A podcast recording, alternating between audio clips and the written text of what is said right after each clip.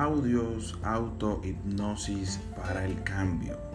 Fundamentalmente es probable decir que nosotros no deberíamos ver la autohipnosis como un tipo de encantamiento mágico que puede cambiarnos sin respetar nuestros ideales y deseos personales.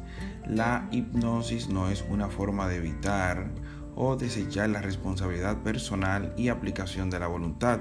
En cambio, las técnicas de autohipnosis de este método son para ayudarte a realizar esos cambios en tu propia vida en los cuales tú ya estás preparado para trabajar.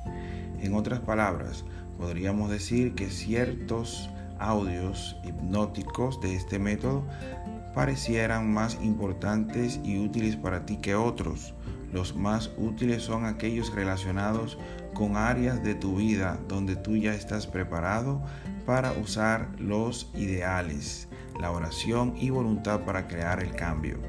El problema que nosotros a menudo enfrentamos es que la mente normal o la mente de la personalidad lucha contra las condiciones que pueden de otra manera efectuar un cambio o una sanación. A través de la hipnosis es posible lograr que el estado mental temporalmente sea más pasivo por ejemplo, menos controlador y permitir que un nivel más profundo de la mente ejerza su influencia. Al trabajar con audio autohipnosis, tú actúas como tu propio hipnotista.